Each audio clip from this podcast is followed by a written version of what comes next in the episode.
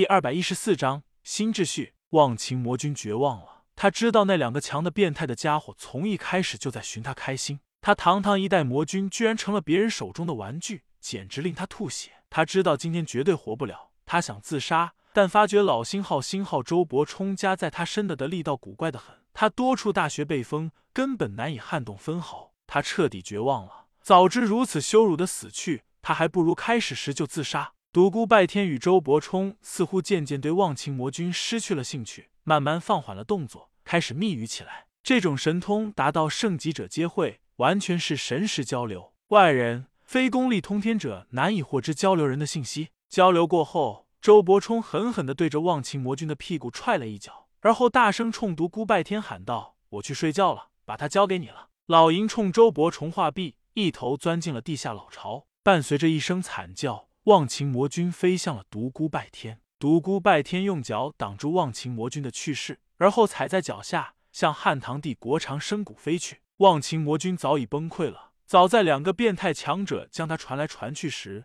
他就已大小便失禁。这对一个圣级高手来说是天大的耻辱。风声嗖嗖，待来到长生谷后，独孤拜天解开他的穴道时，忘情魔君彻底瘫痪了，无力软倒在地。你想怎么死？我不想死。你认为可能吗？我想痛快的死去，把那个人的藏身之地说出来。你留下我的性命，我就告诉你。你也知道那个人为彼岸效力，修为已经到了神鬼莫测之境。他若是可以隐藏自己的气息，你一时半会绝对找不到他。哼，居然和我讨价还价，现实一些吧。忘情魔君强打精神爬了起来，看着高空中的独孤拜天，他的双腿在打颤。他咬了咬牙，恨声道：“好，我说，既然他丢下我不管。”我也不客气了。他在天宇大陆北方某个地方，好像在一片大草原中。我去见过他几次，不过我想他现在肯定已经转移了地方，但肯定不会太远。好吧，你可以去死了。独孤拜天冷声道。出于本能，忘情魔君快速向空中飞去，想要逃离这里。但他惊恐的发现，数十条人影正从四面八方一起向他袭来。待他看清每一个人都是独孤拜天时，他发现浓重的血雾已经出现在他的身前。他满脸不相信之色，身体爆碎，一代凶人就此毙命。长生谷求长生！独孤拜天的面容满是伤感之色。待到忘情魔君的生命之能散尽，独孤拜天已经激动无比。他身跃虚空，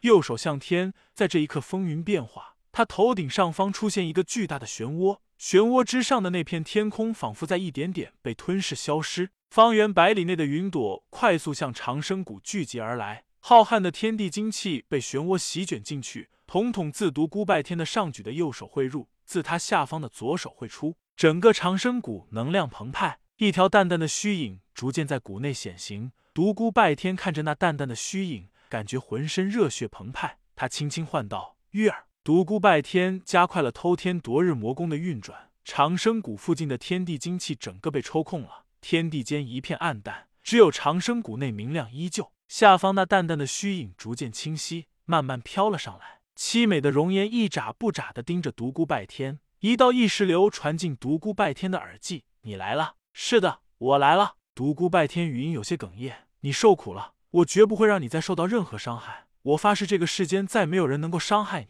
两人的再次重逢似乎平平淡淡，但一切不言中，有真正经历过的人才能够理解这份无言的交流。独孤拜天自怀中将那颗蓝色泪晶小心的取了出出来，空中的淡淡虚影化作一道蓝光，冲进了蓝色的泪晶之中。独孤拜天小心的的将泪晶收起，轰隆隆一阵雷响，天地间的异象消失。随后他直冲地下而去，自长生谷地下的传送阵快速来到了清风帝国通州城下的地下宫殿。大殿内除了那几十道强大的神识外，沉静一如往常，只是月神宫不断传出波动。独孤拜天怀中的泪晶快速冲了出来，飘在他的身前。一丝低微飘渺的女音在整座大殿内回响。三年后再相见，一切是那么的平淡。汉唐帝国独孤世家透着一股不寻常的气氛。家族三百年前创下冥王不动功法的那位前辈竟然回返。独孤拜天的父亲和爷爷吃惊的张大了嘴巴，怎么也没有想到这位老祖宗会突然现身。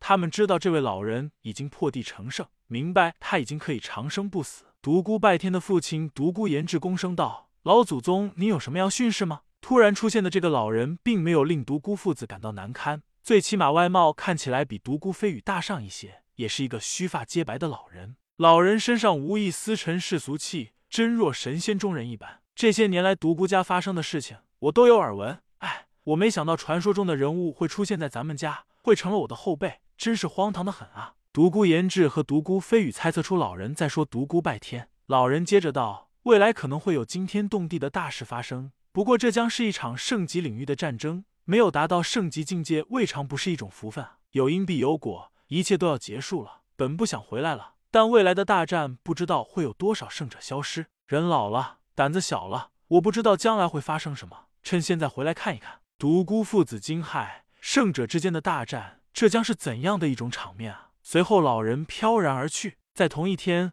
独孤世家迎来了另外一批客人，一个头发花白的老人带领一批年轻人，热热闹闹来到了独孤世家。为首的那名老人，赫然是独孤拜天早先在雾隐峰结识的老骗子。此刻，老骗子步履轻盈，再无早先的病态。当独孤飞羽见到他时，一拳捶在了他的胸口上：“老混混，你还没死啊！无缘无故消失，害我白白为你担心一场。”老骗子也对着独孤飞羽捶了一拳，笑骂道：“你这个老流氓，你还未入土，我怎么能够先一步离去呢？我老人家可是有希望破地成圣的。”老骗子和独孤飞羽是旧识，独孤飞羽为人一直低调，武林中知道他是地境高手的没有几人，老骗子是为数不多的几个知情者之一。独孤飞羽看着老骗子身后几十个年轻人，问道：“收徒弟了？怎么这么多啊？”嘿嘿，这只是一部分，还有不少人没来呢。不要小看这些年轻人啊！几年之后，我敢说他们将是武林的超级高手，这些人都将成为武林精英。独孤飞羽将这些人让进了府中。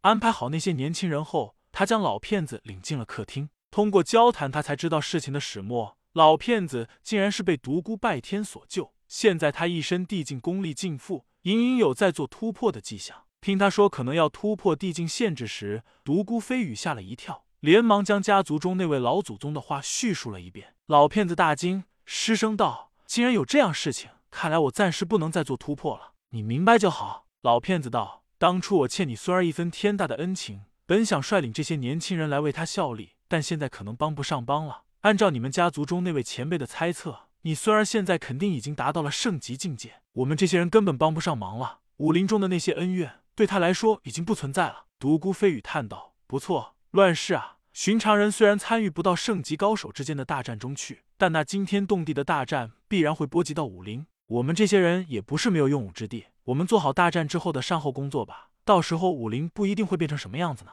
老骗子眼中一亮，道：“对，我们联合一些没有成圣的老家伙吧。武林近年来乌烟瘴气，是该建立新秩序的时候了。不错，武林近年来发生了太多黑暗的事情，的确该重整了。”表面看来，两个老人商谈的事情对于圣级高手来说微不足道，根本算不得什么事情。但正是由于这两个老人的决定，对未来产生了深远的影响。当然，这个所谓的深远影响已经是很多年以后了。武林的阴暗面渐渐破除，正气再次回归，武风再次纯正。在这个大环境下，未来那些成为圣级高手之人的品行提高了多多。从某种意义上来说，保证了未来圣级高手的武德高尚。